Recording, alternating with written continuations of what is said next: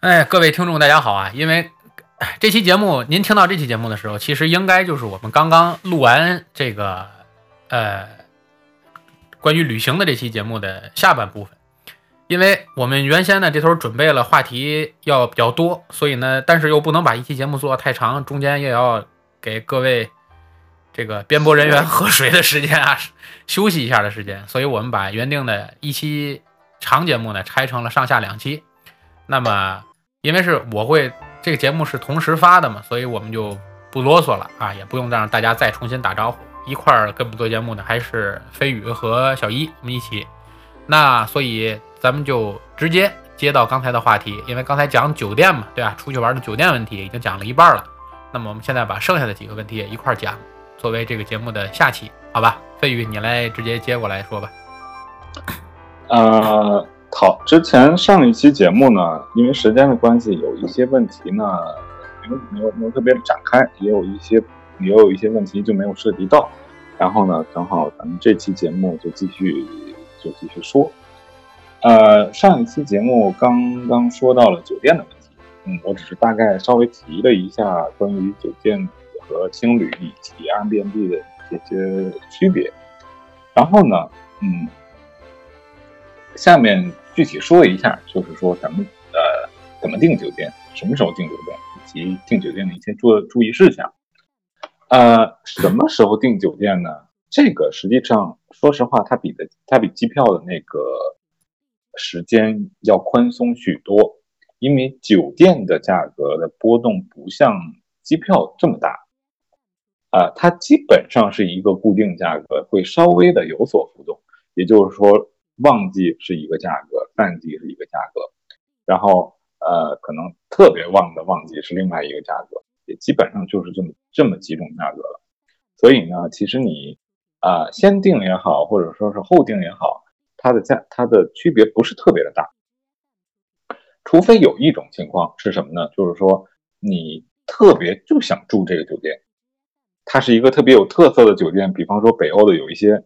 就是冰屋酒店，它是整个就是冰做的那种酒店，因为它的房间数特别的少，所以呢，如果你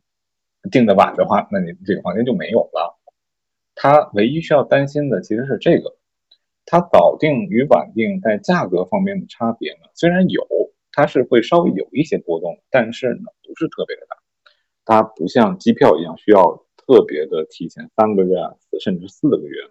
去开始看这个酒店的价格。基本上，我觉得你在完全订好酒店、出完呃订好订完机票，然后出好了签证以后，基本上你提前临出发前一个月就开始考虑这个酒店。就已经完全的足够了，不需要特别的去提前去考虑这件事情。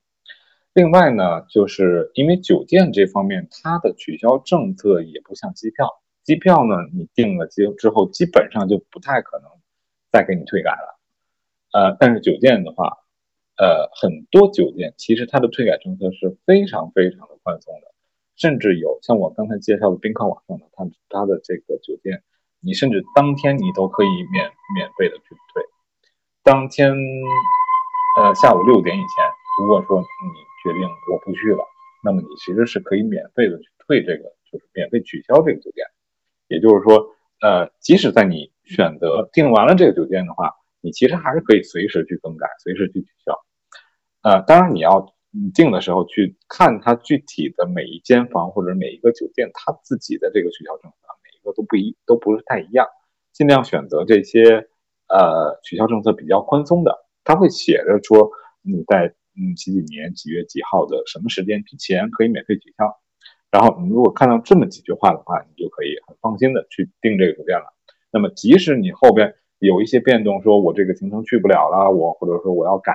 住别的酒店，那么你这个酒店也是可以免费取消的，这方面不用特别特别的去担心。嗯，然后说完了，说什么时候定？呃，至于在哪儿定这个东西呢，还是因人而异。嗯，你刚我刚才说的那个网站也可以，或者说你平常用非洲或者用携程习惯了的话，其实也可以。呃，价格上说实话差的不是特别多。当然，您如果说我去官网去订，其实也可以。基本上的价格差的都不是特别多。它的，嗯，就是因为酒店这方面的利润其实挺少的，它基本上是处于一个很统一的价格。呃，当然，如果说有的人有一些酒店集团的会员，比方说 HG 的会员，或者说万豪的这这会员的话，呃，那么你用你的会员卡去订的话，可能会得到一些啊附加的服务，比方说一些欢迎的水果啊，或者说是一些一份早餐啊，或者说免费给你升一升升级一个房型啊，这些都是你自己的那种会员，呃，就是你会员能够得到的这个待遇。当然，这个就属于说是它跟飞机的常旅客的那个性质属于一样的，就是说你属于它的会员忠诚计划，就是说你每次旅行基本上都要住他们他们这个品牌的酒店，你才能得到这个会员的这个优待。至于如果说啊，咱们不是说特别特别的刻意的去等于养这个卡的话呢，也没有必要说特意去追求这个东西，因为说实话，它的会员的。呃，就是说优待政策呢，也不是说特别的丰富，也顶多就是一些，呃，给你一些小礼物啊之类的东西。嗯，呃，所以说咱们刚才说完了，嗯，在哪儿订，然后呃，什么时候订，然后具体的酒店订的注意事项，其实呢，主要有这些，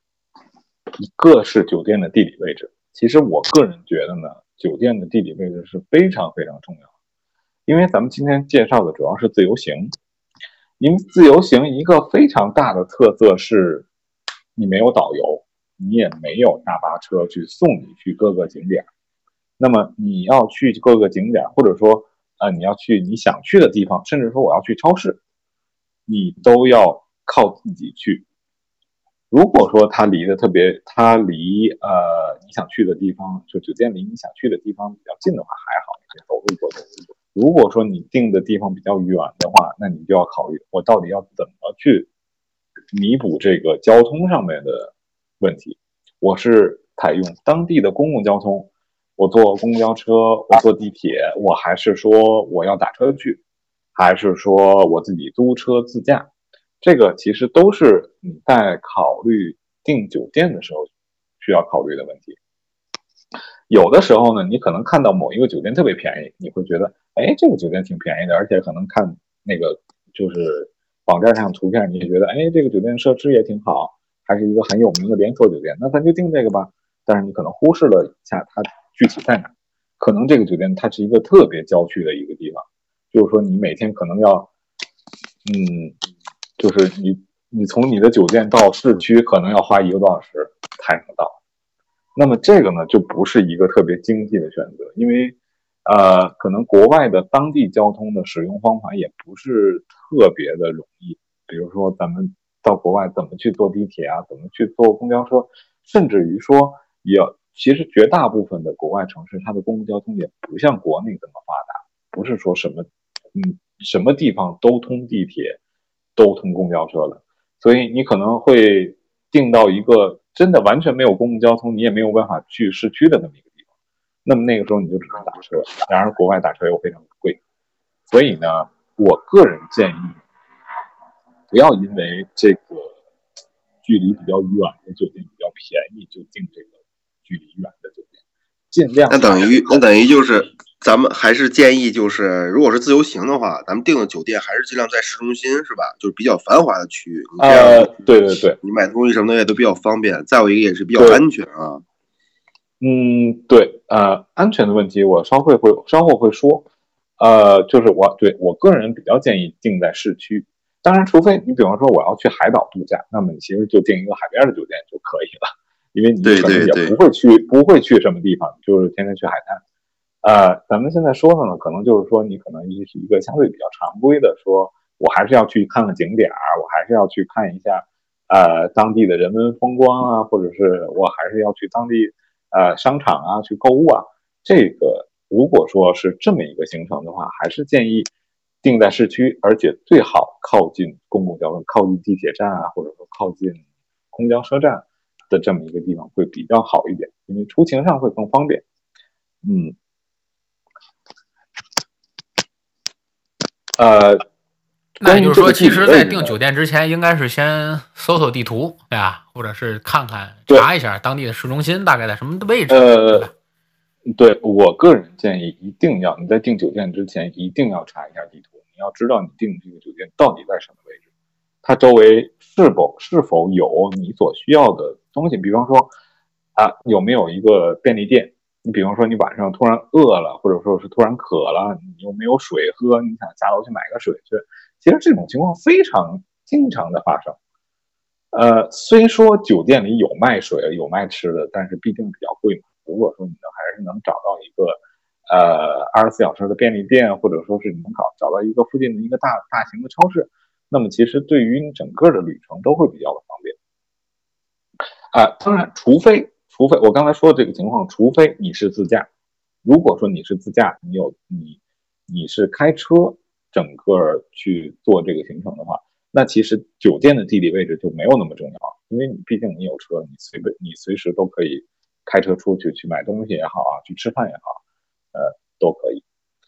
呃，但是如果你不是自驾，你还是需要用当地的公共交通的话，我个人还是建议最好住在市区。当然，呃，关于地理位置呢。就是这个是一点，就是说它是否周围有你所需要的餐厅啊或者说超市。另外一点就是，当你所定的区域的治安是否好。这个东西呢，其实，呃，可能咱们没有说，就是很多人不是太在意这件事情。其实说实话，它也是很重要的，尤其去一些治安不太好的国家，可能呃，就是很多人对于欧洲的。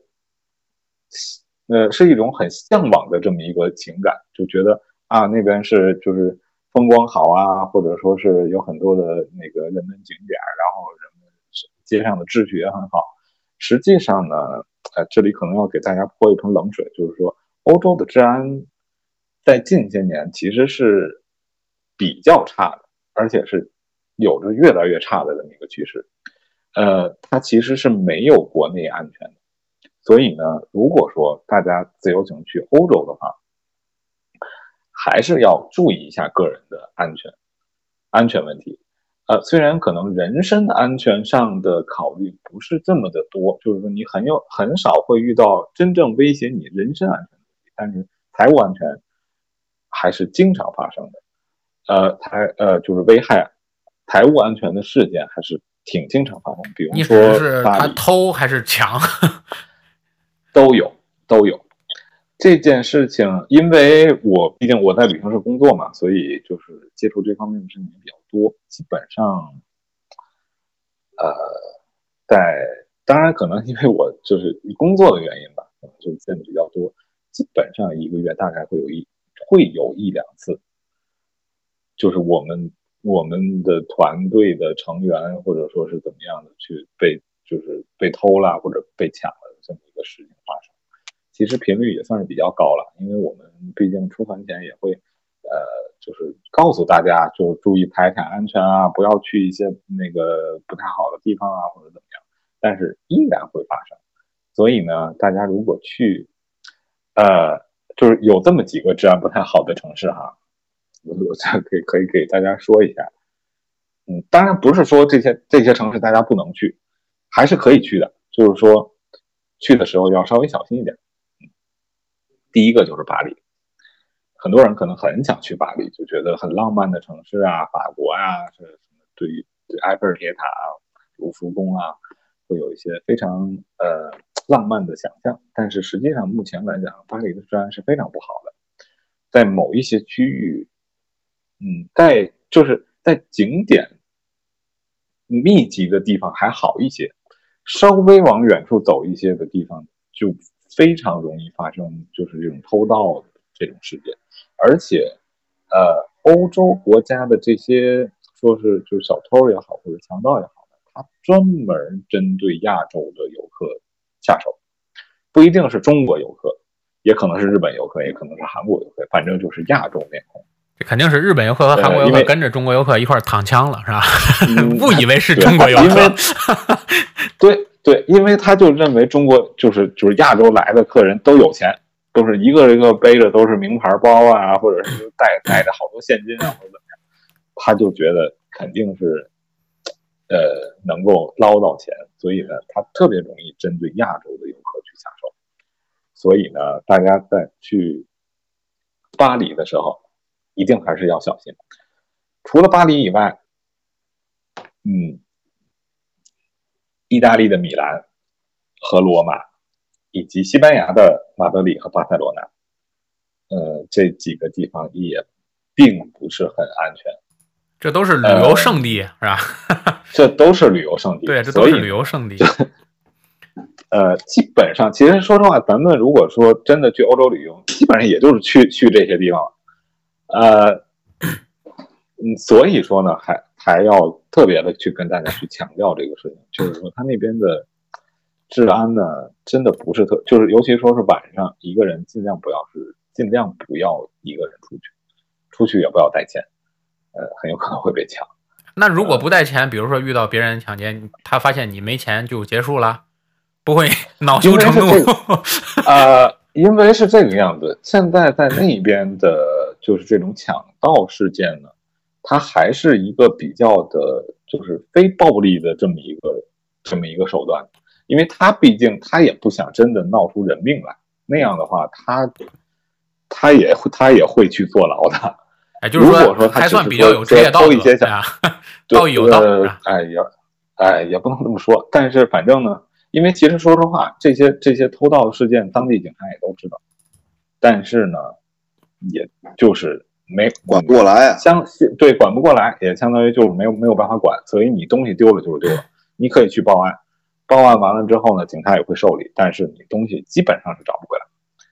所以呢，就是当地的这些小偷呢，可能也就是说是相对的有一些默契，说，呃，能抢着钱就抢，这且其实以偷为主了。其实说实话是以偷为主，真的说去持刀或者说是持枪去抢劫的现象还真的是挺少的。呃，就是基本上他你如果真的没有钱，他也他也就会说就就让就让你走了。先商量，见面先商量，有钱吗？没有，没有，算了，下回注意啊。对 吧？他他一般来讲是这个情况，一般来讲就是直接抢包，就是就直接把你包抢走，他也不会说跟着去跟你商量说，你看你有没有钱，把你钱包掏出来，呃，不会这样，就直接把你钱把把你，所以呢。如果出去的时候，包一定要 拿在手上，就不要背在背后，或者是也不要说是就是就是吃饭的时候就是随手一放，然后您他抢包是图着是图着你那包啊，还是图着你包里的钱？比如你他是专门抢名牌包吗？还是怎么？都有，就是说呢，他如果看到你你拿着一个比如说 LV 的包，或者你拿一个香奈儿的包，那么他自然就认为你包里肯定有更值钱的东西。那即使你没有更值钱的东西，我卖这个包我也能卖很多钱。然后他把包再卖给香奈儿或者 LV，等于他给上货了。啊，嗯，当然他有他的那个渠道了。就所以说呢，这其实就涉及到另外一个问题了，就是本来就是后边我想讲的就是旅游安全的问题，就是呃，出去还是尽量不要带，就是咱们说的就不要露富，就是不要带特别名牌的包也好，首饰也好。也不要穿特别名牌的那些那那些那些衣服，呃，尽量还是装成一个就是就是普通的旅行者，穿的破破烂烂的比较好，不容易成为目标。就是丐帮的装扮是吧？嗯，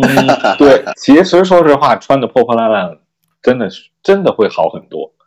呃，说不定他还能给你点儿啊！一看太穷了，给你点吧，刚抢的。对，也背不住，也背不住，所以呢，还是真的，还是好人多呀。所以，呃，所以真的，除非有真的特别特殊的需求，你是去那边去拍个婚纱照的，或者说是你去那边真的是要旅拍，我一定要穿这些名牌的东西，带这些名牌的东西。除了这种情况以外呢，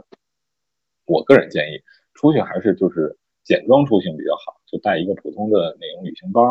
呃，就可以穿那个旅游鞋啊、牛仔裤啊什么的，这种就是一般来讲不太会成为目标。呃，咱们再说回来，就是之前呃，之前还是说酒店嘛，就是说酒店地理位置。酒店的地理位置呢，其实是这个样子。我刚才说的几个治安不好的城城市，但是其实每个城市呢，它都又有治安不好的区域。这一点呢，其实可能跟国内的情况不太一样，因为首先国内其实治安整体来讲都是比较好的，呃，但是国内国外呢，它的治安好坏是分区域的，呃，可能这个区治安比较好，在同一个城市里哈，比方说这一个城市这一个区域治安比较好，但是反过来另外一个区域它的治安就非常的不好，所以呢，你在出行之前或者说呃订酒店之前。最好查一下当地到底什么地方治安好，什么地方治安不好。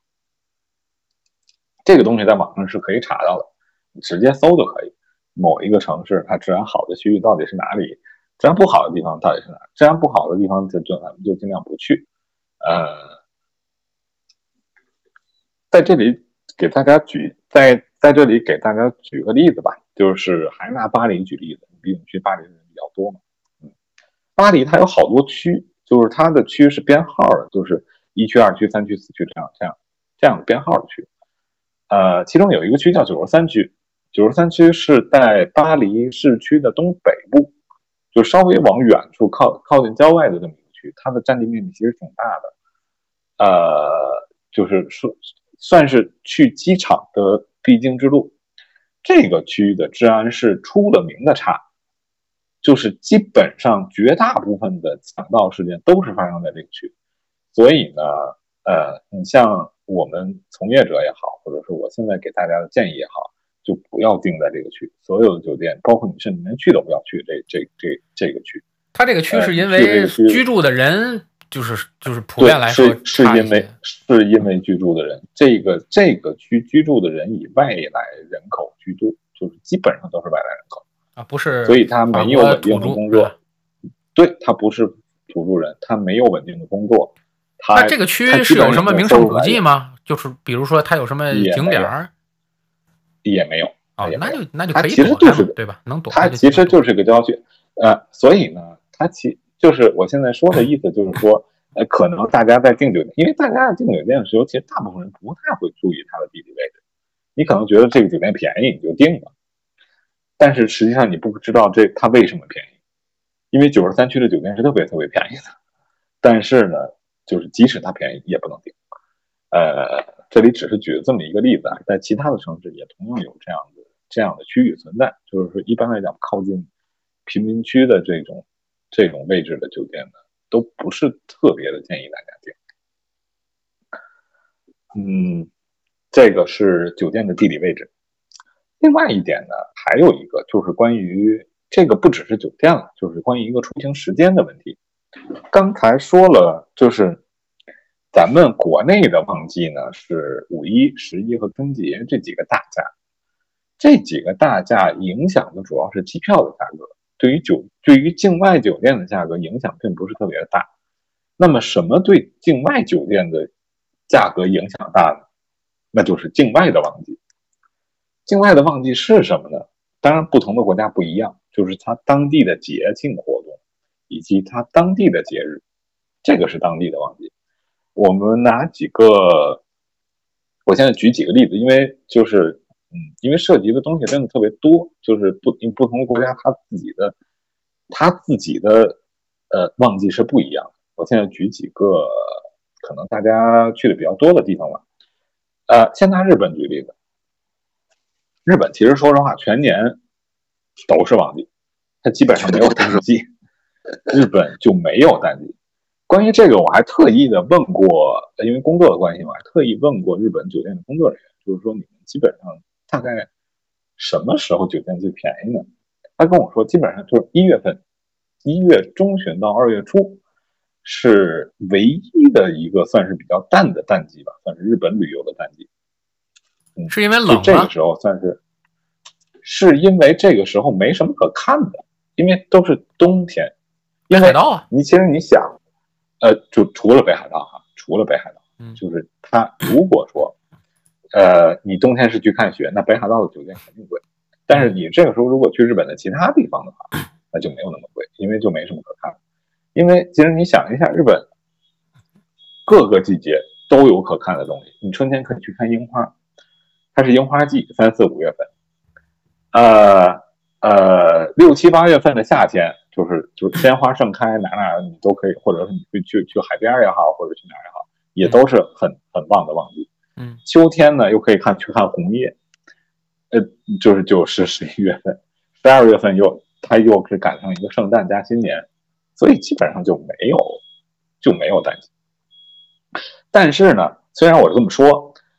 大家还是要避免一个最旺的旺季。最旺的旺季是什么呢？是五一，因为日本也过五一啊，日本但是也有五一啊它的理由不，日本也有五一，日本，但是它的理由不是劳动节，它它不是过劳动节，但它只是它的五一也叫黄金周，就是放一周。然后日本大部分的日本人也会在趁这个机会去出去玩啊，或者怎么样，所以这个时候的酒店会是特别贵的。而且这个时候你如果去当地的景点，会发现人特别多，就跟咱们国国内的十一的样子差不多。所以呢，尽量避免五一的时候去日本，这个是就是我给大家的一个建议。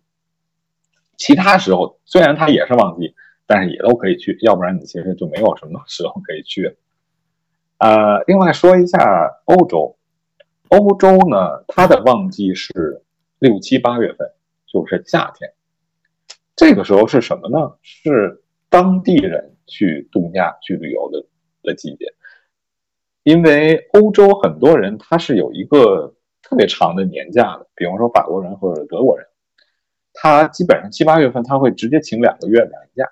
就是直接请两个月的假去去去去度假。他们去的地点一般来讲是西班牙或者是意大利，因为这些地方呢就是有海滩，他们他们去度假的地方基本上都是这种有海滩能够晒太阳的地方，所以六七八月份的呃西班牙和意大利的酒店会非常非常的贵，因为这个时候整个全欧洲的人，相当于全欧洲的人全都集中在在在这两个国家，然后反过来冬天。就是十二月份，圣诞加新年以及圣诞新年前面的那一那一那一块的，大概基本上从十二月初开始吧。呃，是反方向的冬天的滑雪季。这个时候呢，就是有雪山，就阿尔卑斯山周边的这一些这一些城市的酒店会变得非常非常的贵，因为这个时候呢，基本上大家都会都会跑去滑雪。去那种度假屋去度假，所以呢，嗯，也就是给大家做一个参考，也并不是说你真的就完全不能在六六七八月份去意大利，完全不能在在十二月份去阿尔卑斯山，只不过，嗯，这个时候去会稍微有点贵。然后现在接下来要说的这两个这这两个事儿呢，嗯，如果说之前的这个还是真的可去可不去的话。就是既可去也可以不去的话，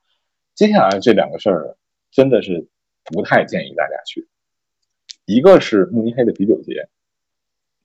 一个是米兰的家具展。呃，慕尼黑啤酒节可能大家都听说过，它是就是在慕尼黑大概九月底到十月初进行的这么一个非常大的一个啤酒节的节庆活动。这个规模大到什么程度呢？就是说。你基本上从九月底到十月初，酒店整个慕尼黑没有酒店，完全都订满了，一丁点都没有。所以说呢，你可能你唯一能够找到还偏郊区的一个一星级的酒店，可能单间单呃就是一晚的价格大概都要两三百欧。你如果你平常去慕尼黑的话，两三百欧你能住到五星级酒店。但是你如果这个时候去的话，你可能连二星都没有办法住。所以呢，如果不是说真的特别想去慕尼黑啤酒节的话，真的避免这个这个时候去出行，因为酒店的价格实在是贵的特别离谱。这个时候是基本上全世界的人都都去往慕尼黑去去去参加这个活动。这个可以类似咱们那个青岛哈，青岛啤酒节，那个时候人像青岛一样，也人也特别多，嗯。嗯，对，差不多。因为青岛啤酒节的来源就是慕尼黑啤酒节，因为过去青岛是德国的殖民地嘛，对吧？啊，对，同宗同源的。嗯嗯，对，其实就是这样。但是但是咱们啤青岛的啤酒节可能还是更多的是中国人参加，对吧？慕尼黑啤酒节那是全真的是全世界的人都去那儿喝啤酒，呃，呃，如果真的实在想去的话，你可以真的就只订一晚，然后去体验一下这个这个这个环境，然后赶紧离开那个地方，实在实在是太贵。呃，如果说呃这个这个慕尼黑啤酒节可能大家才知道的话，另外有一个大家不太知道的事情是米兰家具展。这个其实说实话是一个行业内部的展会了，它是一个家具行业的展会。呃呃，也也许有人问，就是说家具行行业的展会跟我有什么关系？它是这个样子，就是说一般来讲，呃，你去参加这个行业展会，它是全世界人都要到这个地方去开会。那么所有去参会的人，包括展商也好，包括参加的供应商也好，买家也好，他都需要住宿。那么他也都需要住在米兰这个地方，而米兰的，而因为这个这个米兰家具展的规模实在是太大，而米兰当地的住宿又没有那么多，所以呢，它也会造成这个酒店的价格疯狂的往上涨。呃，虽然到不了慕尼黑啤酒节的那个程度嘛，但是起码翻个两三倍是一个很正常的事情。米兰家具展在三月份到四月份左右，所以呢，这个时候当然具体的日期不一样，每年都不一样。呃，如果说就是你安排行程的时候，尽量避免在有这种特别大的展会期间去这个城市，因为如果你真的你没有办法，你安都安排好了，你酒店都订好了，然后你你发现它有一个展会，呃，这个酒店的价格会变得非常的高，呃，这个呢是可能就是自由行经验不是特别多的人，可能一般不会不会考虑到的一点。就是说，他当地会不会有什么活动影响到他呃，呃，我刚才举的这个就是两个比较特殊的例子了。其实，在其他的地方呢，也有也有展会，尤其德国的展会特别的多，法兰克福的书展啊，以及像汉诺威的工业展啊，这些都是特别特别大的展会。呃，但是呢，嗯，可能咱们可能去德国人不是特别多吧。更多的人是去法国啊、意大利啊或者瑞士啊这样的地方。呃，等于说就是，等于说就是，也就是说，在你在你制定出行计划之前，一个是你避开了这个国内的这么一个出行高峰，再一个就是你你要去的这个当地的，你要之前是要提前查一下哈，当地有没有什么国际性的这种活动，也要避开这种时间啊。呃，对，实实际上是这样，就是说，那么大家可能觉得。啊，的那当地的活动怎么查呀？太麻烦了，或者怎么样？其实说实话很简单，你直接查酒店价格就可以。如果这个地方的酒店价格是一个正常的价格，那就说明它没有活动；如果它你发现它贵的离谱，那就说明它当地是有活动。那么现在现在就来说了，那多少的价格算是一个正常的价格？当然，这个也是不同的不同的这个这个国家不一样啊，甚至说不同的城市，你不同的你住的地理位置好坏怎么样的价格都不一样。我现在还是只说一个，就是说平均起来的价格吧。呃，咱们以欧洲为例，嗯，啊，你比方说巴黎，巴黎的市区的四星酒店，四星级的酒店。一般来讲，价格不会超过一一百五一百五十欧一晚，一百五十欧一晚的四星酒店已经算是比较高级了。一般来讲，在一百到一百五之间，四星级酒店的价格。如果你说三星的话，大概是六十到一百，呃，是这么一个价格区间。如果你发现某一个四星酒或者说大部分四星酒店的价格都超过两百了，那说明它当地是有特殊的活动，那么尽量就避开在这个时候去这个。这个城市，像境外的这些酒店里，一般也有这个含餐不含餐的说法吗？啊，有含餐不含餐的说法。这个其实，在大家的预订网站，包括携程也好，飞猪也好，我刚才说宾客网也好，它都会写的非常的清楚，就是说你这个价格是含早餐的还是不含早餐，呃，是可以取消的还是不可以取消的，呃，甚至于有的地方呢，它不只是含早餐，它连晚餐都含，呃，它上面写的非常清楚。如果说你觉得我为了省钱，因为其实说实话，酒店早餐还比还挺贵的。呃，如果说你觉得我可以自己稍微买个面包啊，或者买点饼干自己吃就可以了，那你其实可以干，就是专门去订那种不含早餐的的那种房间，他会给你省不少钱。然后你可以自己去超市买一点，就是或者说方便面你自己煮一下也可以吃。你这这也是省预算的一个比较好的方式。呃，行，然后酒店呢，基本上现在需要注意的就是差不多这一些了。然后呢，最后我还想说一下，就是关于餐厅的问题。餐厅是这个样子，就是说，餐厅咱们出去境外呢，基本上要不然吃当地餐，要不然就吃中餐，基本上就是这两种选择。然而，很就是基本上很多人。你去知道日本、韩国可能还好一点，因为它的饮食跟中国中餐比较相近。如果真的是去欧美国家，其实真的吃几顿就腻了。它的这种饮食的结构跟咱们差异特别特别的大，基本上你可能吃个两三天，你就会特别的想吃中餐。所以在当地找中餐厅也是一个非常非常重要的一件事。嗯嗯，至于怎么找中餐厅呢？其实。大家都会，只不过可能 很多人没有想到的问题，呃，可呃，只只不过很多人没有想到而已。其实就是用大众点评。我觉得咱们现在在国内，如果你说想去想去吃个饭，去看个餐厅怎么样，也是用大用大众点评这么一个这么一个应应用软件，然后去看看它到底好不好啊，然后评人评价怎么样啊，呃，然后再决定自己去去去国外也一样，因为现在大众点评它的。覆盖范围已经覆盖的非常的广了，基本上，呃，这些比较热门的旅游城市都有大众点评，而且尤其对于中餐的涵盖面是非常非常全的，就是说基本的中餐它里边都有。呃，而且毕竟是因为中国人去评价它这个中餐嘛，可能更符合咱们的口味一点。因为你如果去看，就是外国，就是当地人去评价这个中餐，可能更符合他们的口味。如果我们去看。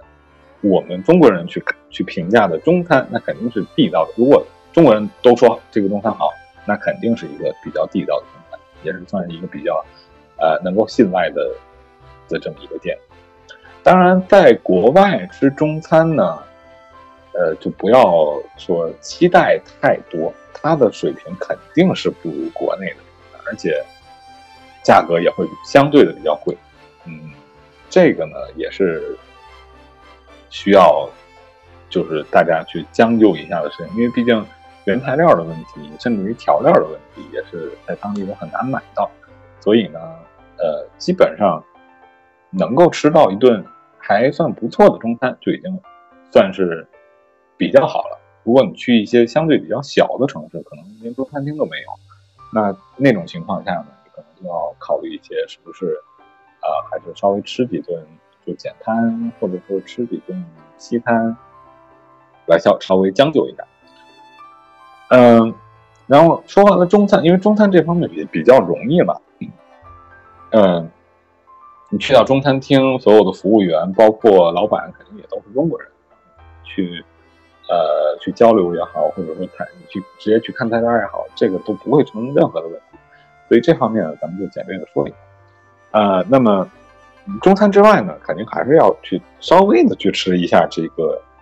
西餐，或者说是当地的这些特色菜。当地的特色菜这个东西是要怎么找呢？虽然说，呃，大众点评上其实也有当地比较著名的餐厅，但是呢，一来它不涵盖涵盖的范围不是特别的广，就是不是说所有的餐厅都有。另外一个呢，它可能。更加的适合中国人的口味。嗯，我不知道，呃，就是可能不同的听众有不同的就是偏好吧。反正我个人出去旅游的话呢，如果我是决定我这顿要吃当地的特色菜的话，我还是更希望于品尝它当地最正宗的味道，而不是说他特意为了外国人去改良出来的那个味道。所以呢，呃，从我的这方面的考量呢，我更希望是去，如果我吃当地餐的话，我还是更希望去一些受更受当地人欢迎的这么。那么，怎么去找这个餐厅呢？啊，有两种方法。一个还是给大家推荐一个网站，这个网站呢，英文名叫 Trip Advisor，就是 Trip 就是旅旅游的那个的的那个词，然后 Advisor 就是提建议的提建议者的那个那个单词。如果搜不到的话，其实中文它现在也有中文的官网的，中文翻译成叫猫头鹰，猫就是动物的那个猫，对，嗯。猫就嗯猫就是中就是动物的这个不用解释，猫头鹰大家都知道是啥。不不不不，它不呃不，它不是猫头鹰，是猫途鹰。哦，猫头。途途是旅途的途，呃，是旅途的途，就是你把猫猫头鹰中间的头换成旅途的途就可以了。哦，这是不是国外可能学中文时没学好，是吧？猫头鹰。嗯，我不知道它为什么翻译成这个这个这个中文名。反正这个网站呢，它其实相当于国外的大众点评，就是说基本上呃，境外所有地方的餐厅它都有评价，就是说你可以看到它到底好或者不好，而且底下也有相应的评论，而且它这个网站上，它基本上已经把呃外文的评论都已经翻译成中文了。虽然翻译的有的不太好吧，但是基本上也能看懂，看懂它这个，他是说这个菜品不太好啊，还是说是服务怎么样？呃，你可以根据它这个上面的推荐去选择你想要去的餐厅。嗯，然后再说一下，呃，这个餐这个网站呢，其实除了餐厅以外，它也能订酒店，也能订其他的东西。但是这个网站当初起家的时候，最早就是做做餐厅起家，所以呢，他在餐厅方面的这个权威度还是比较值得信赖的。基本上你去任何的国家，你都可以用这个这个这个软件去看它对于当地餐厅的一个评价。呃，然后关于选择餐厅，当然不同人有不同的口味了，这个我就没有办法再再给大家的具体的建议。嗯、稍微跟大家说一下大概的价格吧，就是说咱们还是以欧洲欧洲为例，呃，欧洲除了英国、除了瑞士以外的其他国家，咱们，就包括法国、德国、呃，西班牙、意大利，嗯的这样的一个国家嘛，基本上如果说你要去，呃，去餐厅吃一顿简餐，所谓的简餐就是指的麦当劳、肯德基这样的这样的简餐啊，大概要十五欧左右，大概是十到十五欧。那也不便宜啊。是啊，对不便宜并不，换算成人民币不便宜。嗯，对，并不便宜。就是呃，麦当劳、肯德基这一类型，就这一个级别的餐厅，大概是这个价钱。呃，那么如果说你想要去更好一点的餐厅，比方说你想吃一些特色的餐，像呃，比方说德国的猪肘比较比比较有名，你想吃一个猪肘，再配一杯啤酒，啊、大概的价格是二二十到二十五左右，二十五二十到二十五欧元。然后再往上，如果说你还想再吃的更好一点，呃，说我要吃一个三道式，有一个前菜，有一个主菜，再加一个汤，可能还有一个甜品，这样的餐厅的价格大概在三十到四十左右一个人。呃，再往上就是更高级的餐厅了。一般来讲，从五十到一百算是当地的非米其林的最高级的餐厅的，就是用餐标准，大概就是五十到一百欧一个人。就是如果说你能花到一个人七十到八十欧左右的话，你基本上就是当地能能在当地最好的餐厅吃饭。当然，这个前提是它是非米其林。呃，米其林餐厅它是，呃，就是米其林总部评就是评价餐厅等级的这么一个这么一个东西嘛，就分分一星、二星、三星。这个呢每年一换，而且呢就全世界也没有几家，尤其三星，全世界也没有几家，一星可能还多一点。呃，这一些餐厅的价格那真的是非常非常的高。呃，基本上是一星餐厅也要一百欧起，一人均大概一百到一百五十欧，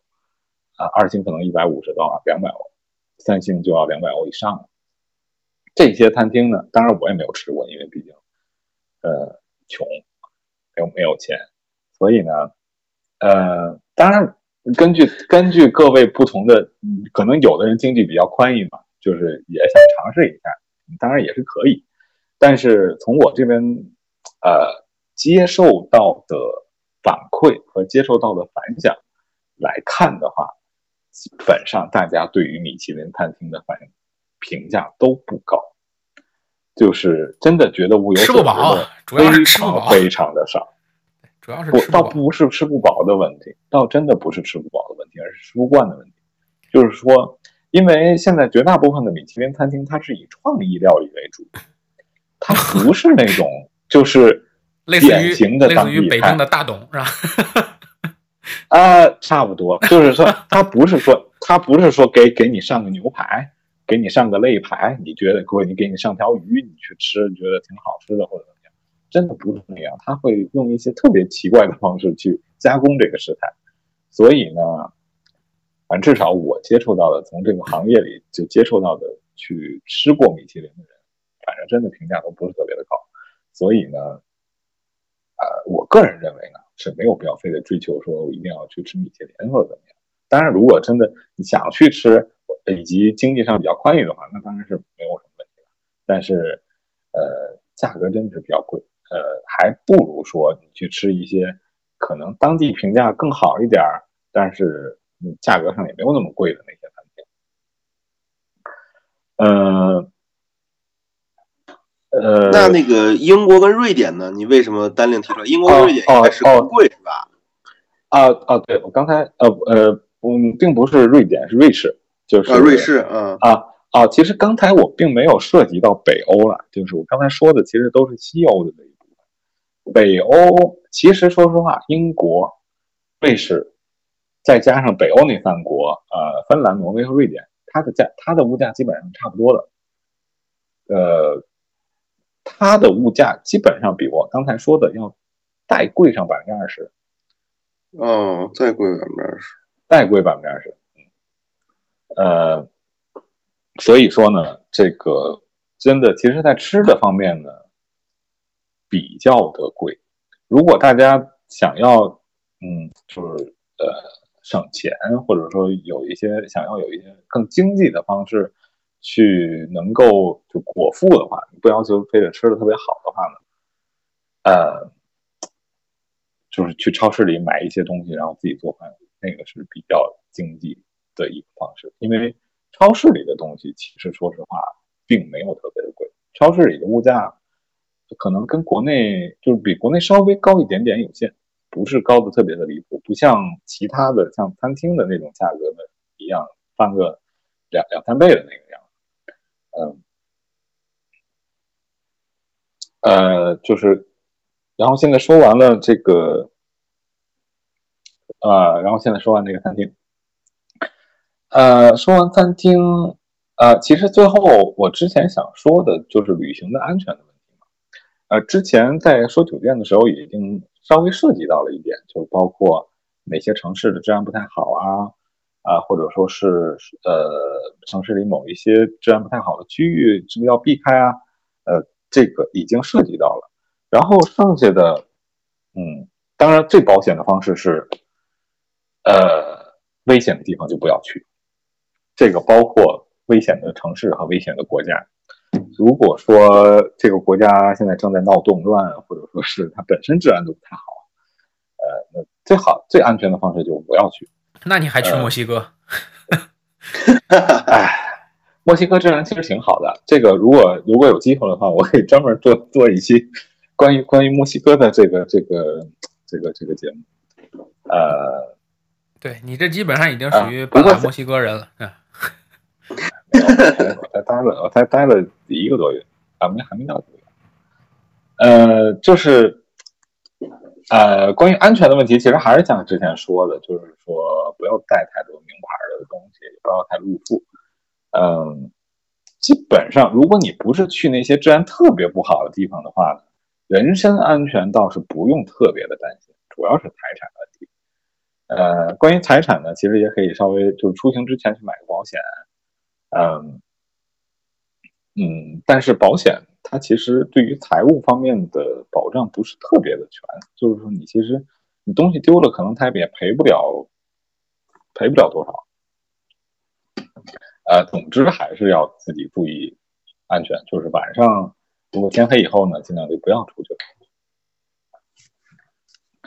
呃，剩下的关于旅行安全的问题呢，其实，嗯，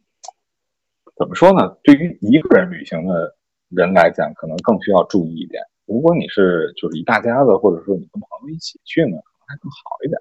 一个人旅行可能更需要注意，说一个人不要走夜路啊，或者说不要，呃，呃，就是跟跟陌生人搭讪啊，就是这方面可能需要注意的事情更多一点。嗯，当然，如果真的发生了紧急情况的话呢，还是要求助当地的就是公安部门啊，就是以及当地的使馆，就是中国驻当地的使馆，他有的时候会帮你解决一些问题。呃，当然，咱们还是希望出行的时候不要出现这些安全隐患，对，不要出现这些事情啊，能避免还是避免。对，太麻烦了，还是避免。对你虽然可能说你有保险，或者说你最后能够解决，但是你你哪怕真的不是丢钱，你把护照丢了，那其实是一个非常非常麻烦的事情，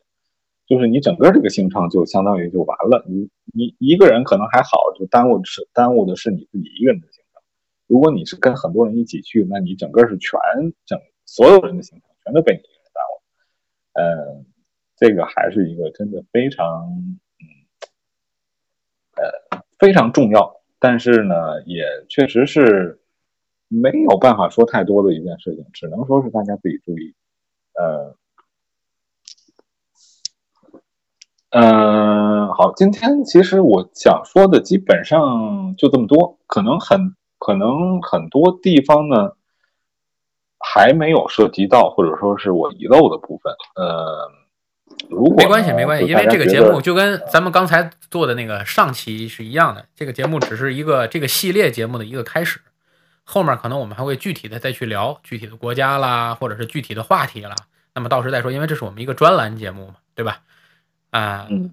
那也非常感谢呃飞宇为我们带来的这个。境外自由行的这上下两期节目的这些呃知识点，还有这些小的提示，那么也希望我们做的这两期节目呢，为大家能够带来足够的这个这个信息，能够帮助大家在未来去出门玩啊，或者是怎样的时候，能够起到一定的作用吧，也算善莫大焉。那么我们跟上期所聊的是一样的，我们也很期待这个。早点能够国家把这个这个新冠的这个肺炎控制住啊，让彻底扑灭这次疫情，然后能够让大家尽快的恢复自由身，让我们能够尽快的重新回归到我们正常的生活里。希望到那时候我们能够相约一起旅行，好吧？那今天咱们这上下两期节目就彻底做完了，就做到这里。那谢谢两位，谢谢飞宇，谢谢小一的帮助，然后。